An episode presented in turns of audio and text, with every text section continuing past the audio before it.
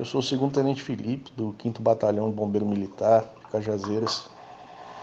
Sobre essa ocorrência da estrutura colapsada na Igreja Santo Antônio, nós fomos acionados por volta de 9 da manhã.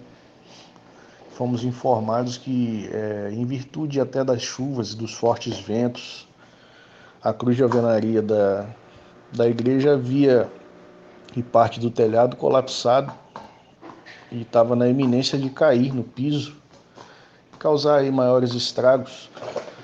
Todavia, naquele, naquele momento não haviam fiéis, não estava acontecendo nenhuma reunião ecumênica, então a, a nossa missão ali era evitar que essa cruz caísse e também evitar outros possíveis acidentes. Foram feitas amarrações dentro das nossas técnicas de bombeiro militar e retirada da cruz com a devida segurança para que a igreja pudesse se restaurar suas condições iniciais, né, com restaurar seu telhado, sua cruz, para que voltasse, pudesse voltar a ter seus cultos.